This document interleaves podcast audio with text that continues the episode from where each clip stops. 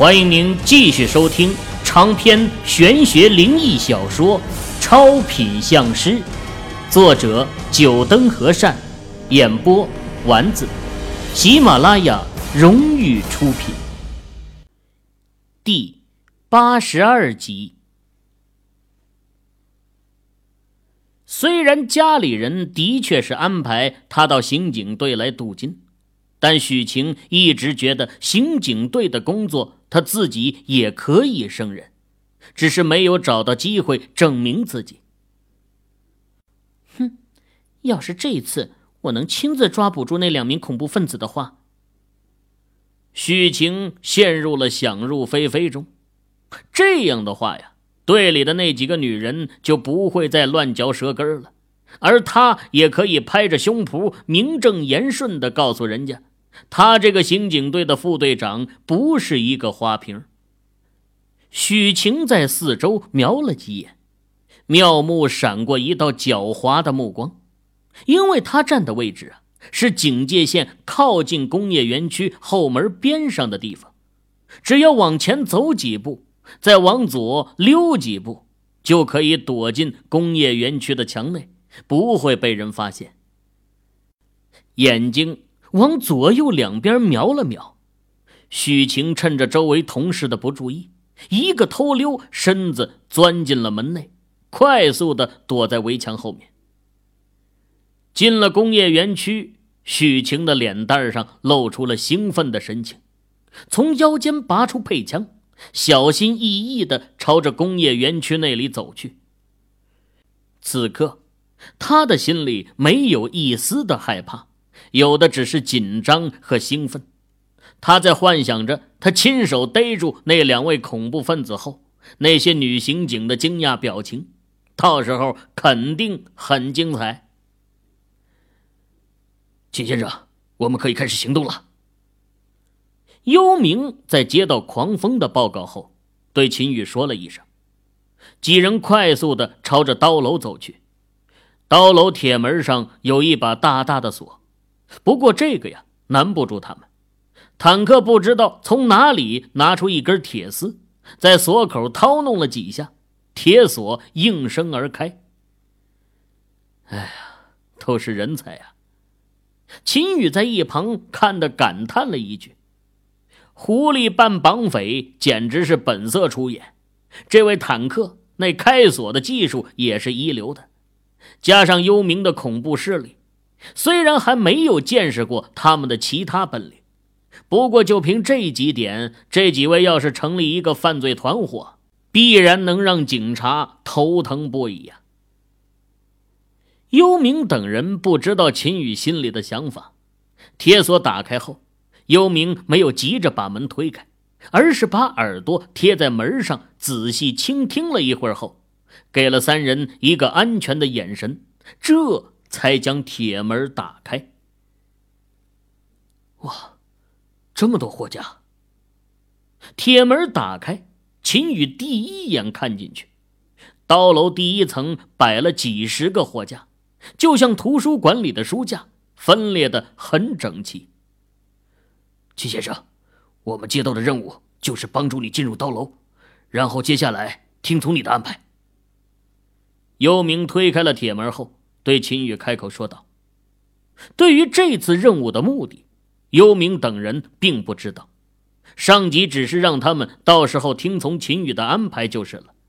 接下来要干什么，幽冥并不清楚，等待着秦宇的指示。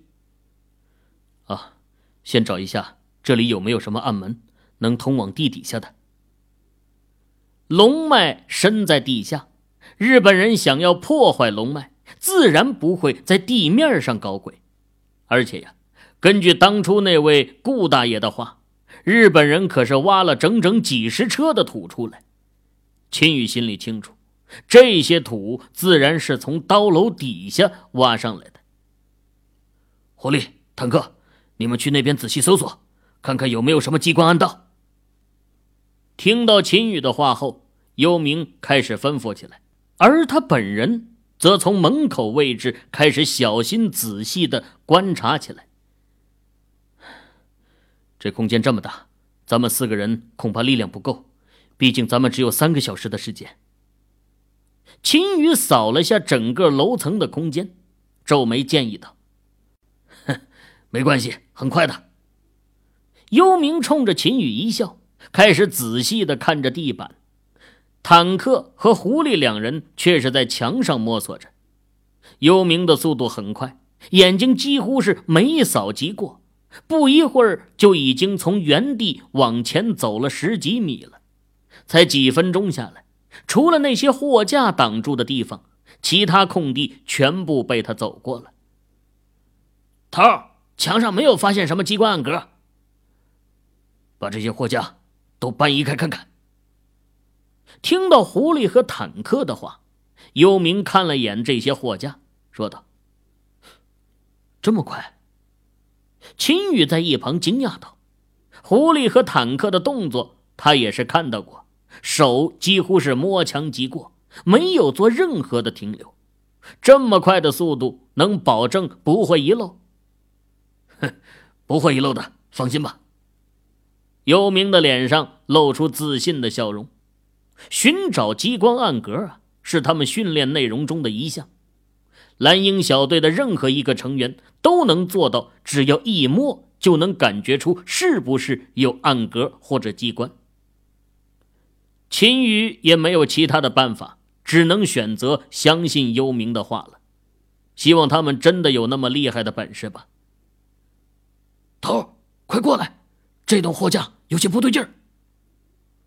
就在幽冥挪开第五栋货架的时候。坦克的声音从前面传来，其他三人听到声音，全部走到坦克那位置去。这货架推不动，如果这底层真有机关或者暗格，应该是和这货架有关系。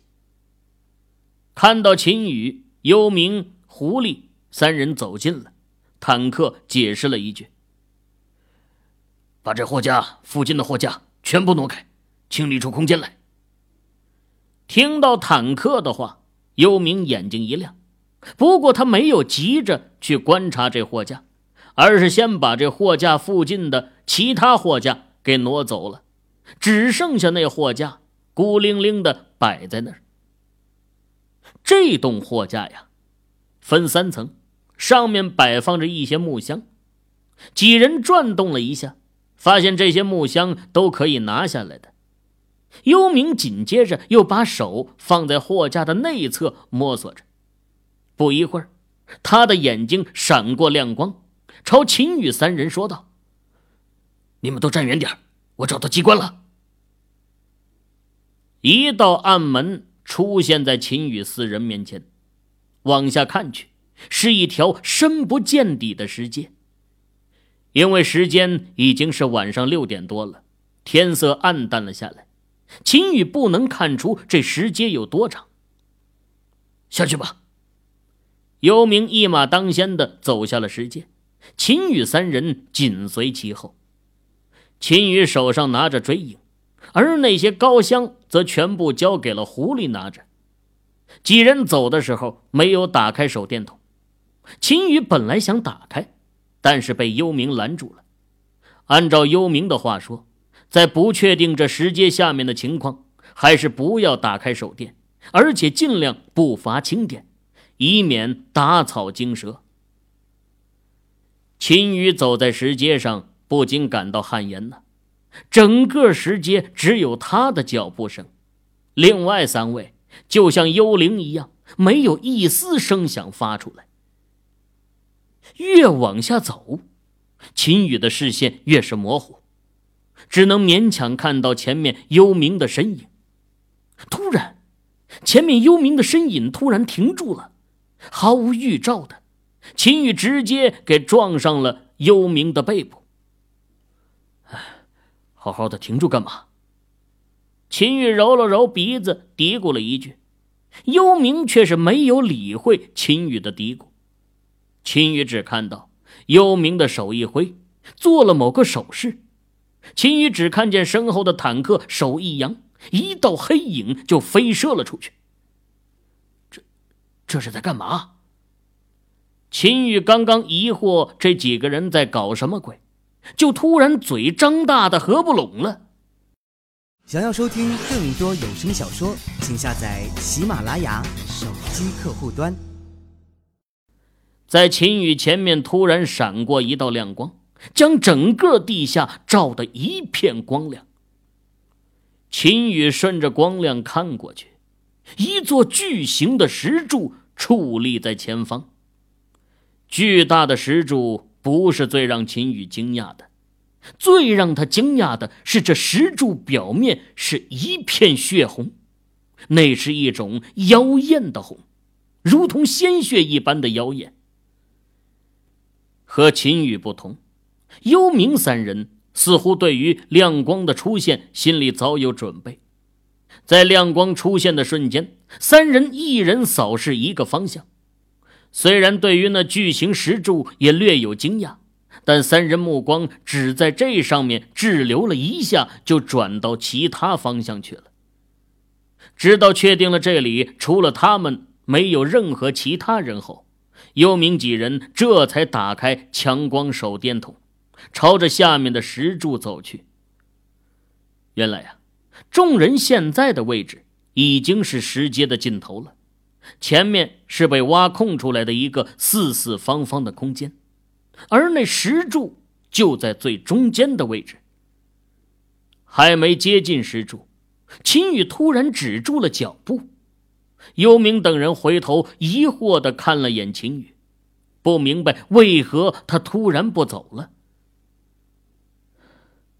没事，继续走吧。秦宇尽量压住自己的情绪。就在他离这石柱还有五米的样子，他手上提着的盒子不停的颤动，却是追影在嗡嗡的抖动。秦宇的脑海中响起追影愤怒的咿呀声。能让追影这么愤怒，秦宇已经能够猜到这石柱上的一些东西了。也正是这样，他的眉头才拧得更紧。一团怒火隐隐的在他的心中升起。齐先生，这就是咱们这次的目标。幽冥看着这石柱，脸上也变得难看起来。作为专门执行特殊任务的特种兵，对于人血他并不陌生。而这石柱表面上那些密密麻麻的槽痕里，泛着那些鲜红妖艳的红色。正是因为血迹流过、风干后造成的。幽冥用手指在那槽口里沾了一下，结果却掉落出一大块血块，足足有一寸多厚。看到这血块，几人的脸色都很不好看。这整个石柱如此多的槽条，这么厚的血块，该用多少人的血？而且。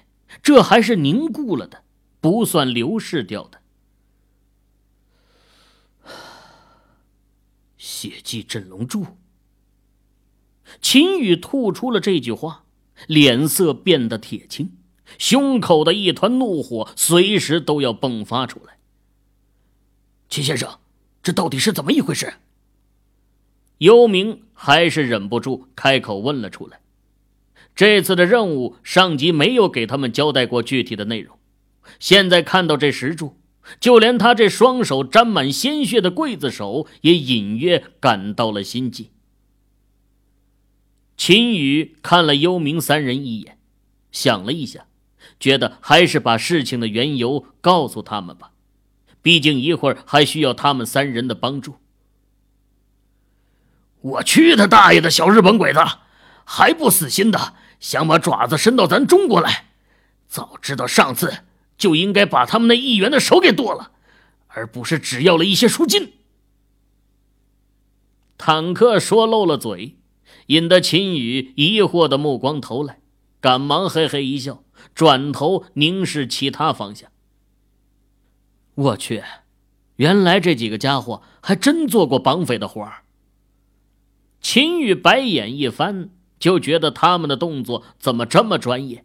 原来是干过这行的。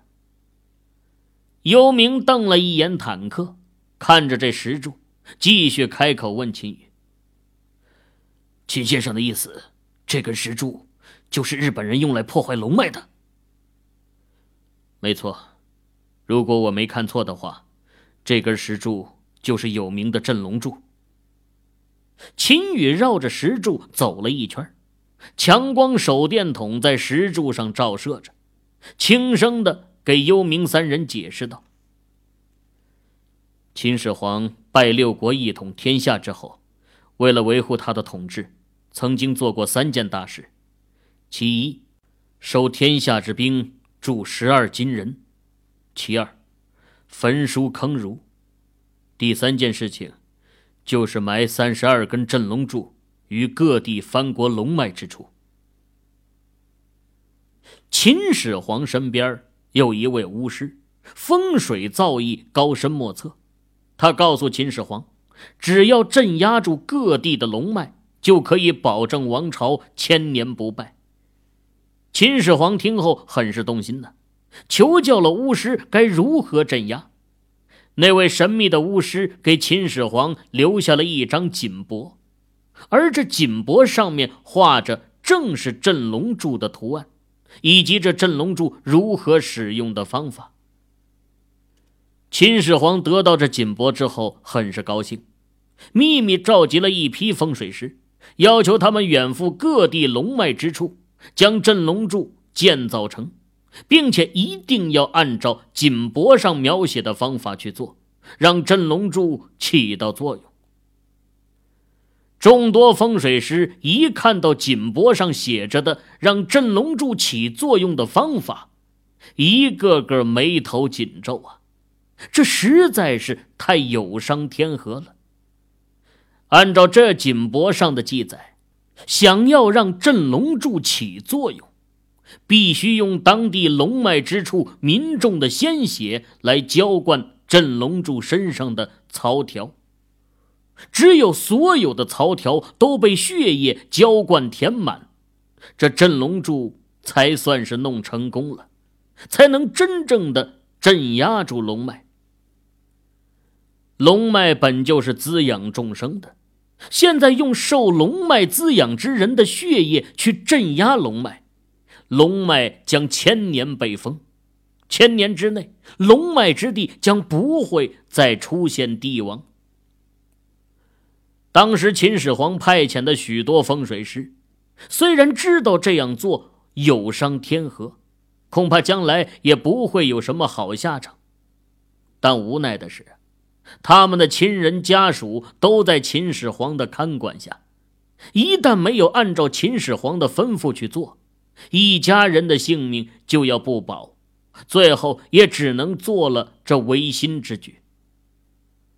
如果真让秦始皇的目的达成了，这秦朝起码将有一千年的寿命。只是当时有一位风水师却暗中偷偷的掉了包。这位风水师啊，被秦始皇派到江南一带，也就是现在的江苏地区，负责镇龙柱的事情。这位风水师趁着跟随他的军队不注意的时候，叫他的徒弟偷偷去告诉当地民众，准备好家禽的血，然后当成人血浇筑在镇龙柱上。秦始皇自以为把天下龙脉都镇压住了。秦朝万代永世不衰，却不知道有一道龙脉根本就没有被镇压住。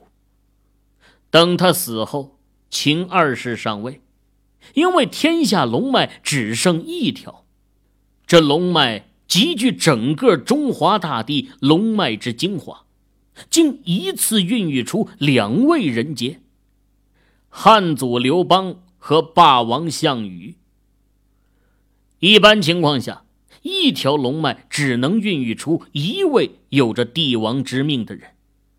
可因为天下龙脉都被秦始皇给镇压了，只剩下江苏这一条龙脉侥幸逃过一劫。这一条龙脉一次孕育出了两位有着帝王之相的人来。可惜秦始皇没想到，他不但没能保住秦朝的千秋万代。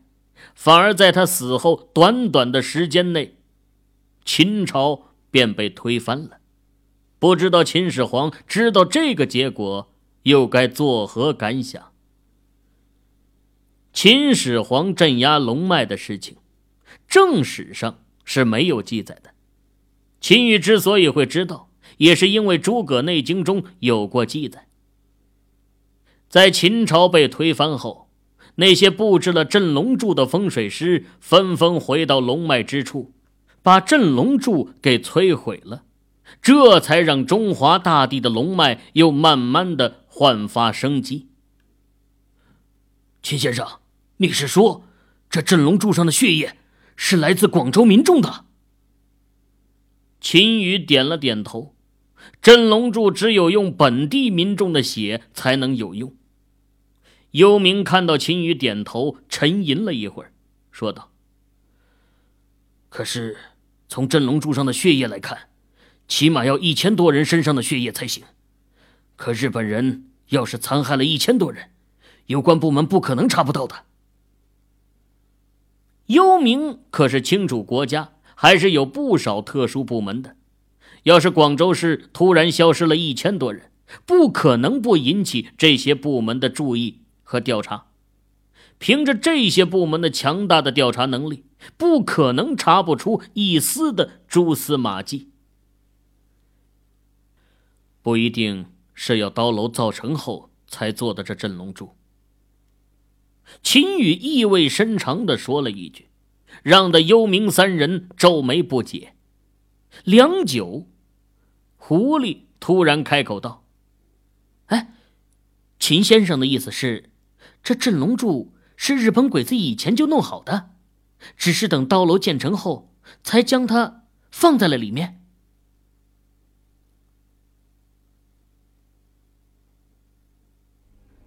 各位听友，您刚才收听到的是喜马拉雅荣誉出品的长篇玄学灵异小说《超品相师》，作者九灯和善，演播丸子。更多精彩有声书尽在喜马拉雅。